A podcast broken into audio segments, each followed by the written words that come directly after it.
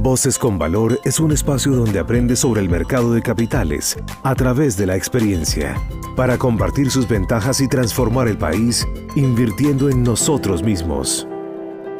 Bienvenido a Voces con Valor, el podcast que te acerca a la Bolsa de Valores de Colombia, compartiendo las ventajas de este mercado contado desde otras voces. Suscríbete y conoce todas las historias. Nicolás, bienvenido nuevamente a Voces con Valor. Andrea, muchas gracias por la invitación. Feliz de estar acá de nuevo. Bueno, hoy te invitamos nuevamente porque sabemos que en junio del 2021 la Bolsa de Valores lanzó una nueva oportunidad de financiación al mercado de capitales. Se trata de una herramienta que hace parte del segmento de BBC Sostenible y que se conoce como bonos vinculados al desempeño sostenible. Estos bonos son un instrumento que le está permitiendo a las empresas que ya cuentan con una estrategia de sostenibilidad trazada acceder a financiación mientras que trabajan por el cumplimiento de indicadores atados a la sostenibilidad. Entonces, Nicolás, cuéntanos de dónde nace la necesidad de desarrollar este producto y qué significa esto para el mercado de capitales.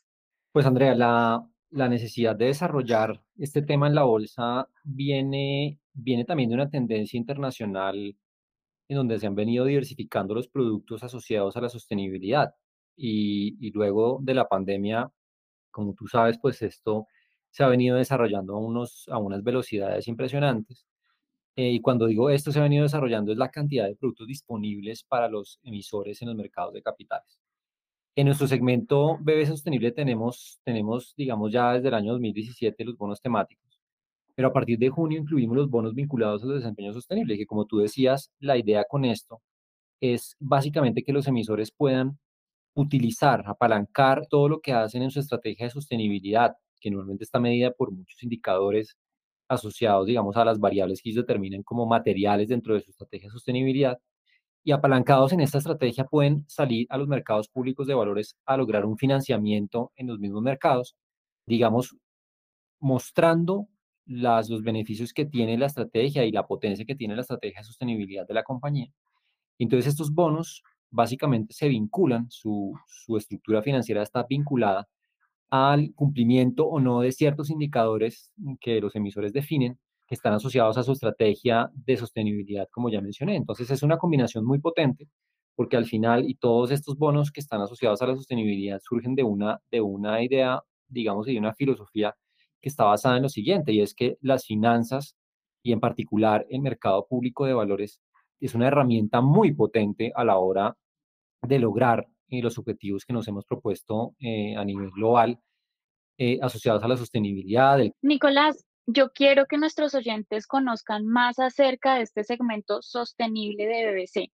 En sí, cómo funcionan estos nuevos bonos vinculados al desempeño sostenible y cuál es el diferencial que tienen frente a los otros mecanismos de financiación que ya venía ofreciendo la bolsa. Es una excelente pregunta. Entonces, eh, desde el año 2017, como mencionaba Andrea, tenemos en la bolsa lo que llamamos el segmento sostenible que básicamente lo que está, lo que está, digamos, como su filosofía detrás es poder tener un segmento diferencial en donde se generan unos bonos que están divididos básicamente como en dos grandes familias. La primera familia de nuestros segmentos sostenibles son los famosos bonos temáticos que tú ya mencionaste, en donde tenemos los siguientes bonos. Tenemos los bonos verdes, que son los que más, digamos, se han impulsado a nivel internacional. Tenemos los bonos sociales, los bonos sostenibles, que son las, la combinación entre los bonos verdes y los bonos sociales. Tenemos los bonos naranja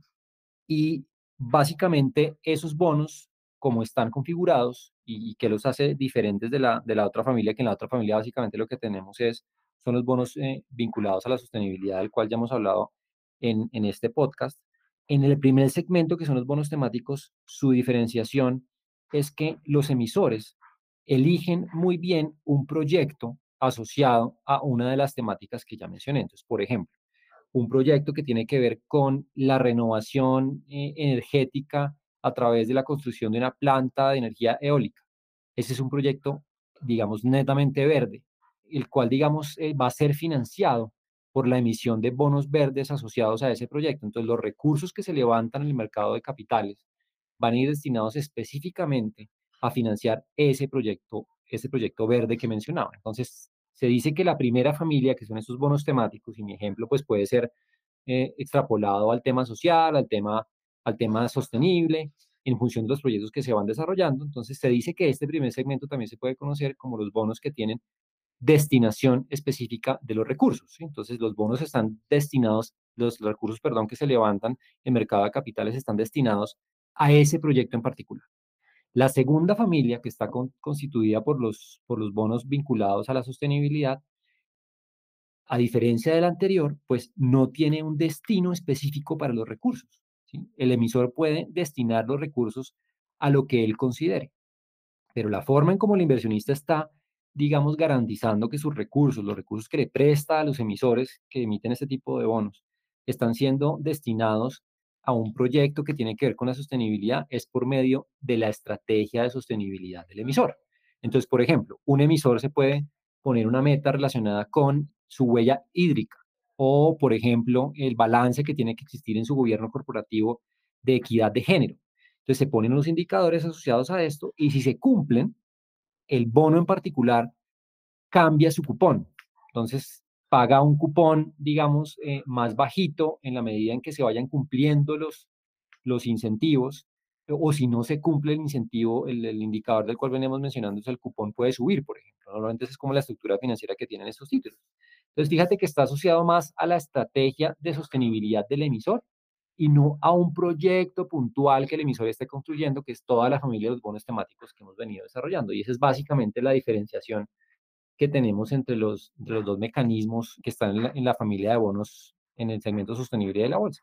Nicolás, tú ya nos venías explicando y lo ilustraste con tus ejemplos cómo todo este segmento sostenible apalanca el cumplimiento de esos objetivos de desarrollo sostenible que tenemos a nivel global, pero de manera más particular, cómo se pueden beneficiar las empresas, los inversionistas y en general el mercado con estos nuevos bonos vinculados al desempeño sostenible que ahora se pueden inscribir en BBC. Eh, hay, una, hay un elemento fundamental, digamos, en, en, en, la diferenciación de los dos mecanismos que yo venía contándoles ahorita, y es básicamente esta historia de que los, los recursos tienen que destinarse o no de forma específica a ciertos proyectos. Entonces, una de las formas en las cuales, eh, digamos, le genera un beneficio a los emisores es que, por ejemplo, no sé, los emisores bancarios que tienen este, este reto por delante que les voy a mencionar y es encontrar dentro de su portafolio de crédito, dentro de, dentro de toda su cartera, el tema de encontrar dónde están aquellos proyectos que pueden ser denominados, digamos, como, por ejemplo, verdes o sostenibles o sociales. Entonces, implica un reto fundamental para los emisores encontrar o bien para los emisores bancarios como un segmento de cartera destinado específicamente a este tipo de bonos o un proyecto particular en un, emisor particular asociado a un, a un, tema sostenible. No todos los emisores tienen unos proyectos de, de, una envergadura tal que implica salir a los mercados de capitales a captar, digamos, sumas importantes de dinero en los mercados públicos. Entonces, al no tener esos proyectos, simplemente como que dicen, no, pues no vamos a utilizar el bono temático y se pierde la oportunidad de ir a los mercados públicos. Del otro lado, entonces, en el bono, en el bono vinculado a la sostenibilidad, lo que tenemos es esa, esa ventaja para los emisores, ¿no? Esa ventaja de no tener que elegir un proyecto en particular, no tener que elegir un segmento de cartera en particular, sino simplemente decir, mire, mi estrategia de sostenibilidad, que implica un trabajo sustancial, un trabajo muy importante, definición de la agenda, de la, digamos, de la agenda de sostenibilidad, de la estrategia de sostenibilidad del emisor, de las métricas que se pone la compañía para ser más sostenible en el tiempo. O sea, pero esto no tiene nada que ver con el, por el momento, digamos, en el, en el estadio en, en, en, donde estoy comentando, definir la estrategia de sostenibilidad de una compañía no tiene nada que ver después con su endeudamiento per se, o sea, no lo hacen porque se quieren endeudar, porque quieren sacar un bono vinculado a la sostenibilidad, no. La estrategia de sostenibilidad es una estrategia muy potente en la compañía, es de lo que vive la compañía, lo que va a asegurar su, su digamos, su sostenimiento en el tiempo. Entonces, lo que se utiliza es básicamente ese, pues, esa potencia, haber definido la, la estrategia de sostenibilidad de la compañía para asimismo, basado en eso, ir a los mercados de capitales y decirle a los inversionistas, oiga, sus dineros, ahora que tú me preguntabas y cuál es el beneficio para los inversionistas, pues los dineros de los inversionistas están siendo dedicados a una compañía que tiene esta estrategia de sostenibilidad, que está promoviendo disminuir, por ejemplo, la huella de carbono o disminuir su huella hídrica o generar equidad de género en el gobierno corporativo, o N políticas sociales de la compañía en función de sus grupos de interés. Entonces, el inversionista está muy tranquilo que sus dineros van a ser, digamos, utilizados por una compañía que tiene una estrategia de sostenibilidad clara, definida, con indicadores. Y para cerrar, Nicolás, y que los empresarios que nos están escuchando se enteren, explícanos qué tiene que hacer una empresa para acceder a los bonos vinculados al desempeño sostenible y para los inversionistas, qué deben hacer para conocer más sobre sus oportunidades de inversión. Entonces, en el tema de las, de las empresas, para acceder a los bonos vinculados al desempeño sostenible, pues lo primero, como ya lo he mencionado, es tener una claridad muy grande y, haber implementado, si se quiere, la estrategia de sostenibilidad en la compañía. O sea, todo parte de ahí. Entonces, una vez tienes tú ya la estrategia de sostenibilidad construida, ahí básicamente entonces dices, mire, mis fuentes de financiamiento son ABC, ahí ya conocemos varias fuentes de financiamiento, una de ellas es, una de ellas es eh, básicamente mercado de capitales. Y cuando vienes a los mercados de capitales, entonces tienes una conversación asociada a eh, si yo tengo un endeudamiento por medio de un bono ordinario, por ejemplo, o un bono temático o un bono vinculado a la sostenibilidad. Entonces viene aquí la ventaja que veníamos mencionando acá de no tener que enfocarte en un proyecto en particular, sino tener la capacidad, digamos, de tener eh, la disposición de tus recursos para lo que tú consideres como compañía, pero siempre atado al tema de la, al tema de la, de la sostenibilidad. Y por el lado de los inversionistas, como ya mencionaba, pues las ventajas, la ventaja que tienen está relacionada con, con entender que sus recursos están destinados a una compañía que tiene una estrategia sostenible y esto pues genera unas oportunidades de inversión muy importantes en un mundo en donde nos hemos ido moviendo hacia, hacia unos consumidores financieros cada vez más proclives a tener dentro de, su, dentro de su estrategia de inversión aspectos sostenibles. Nicolás, muchas gracias por tu participación nuevamente aquí en el podcast de Voces con Valor. Andrea, a ti gracias por la invitación y un saludo para todos los oyentes.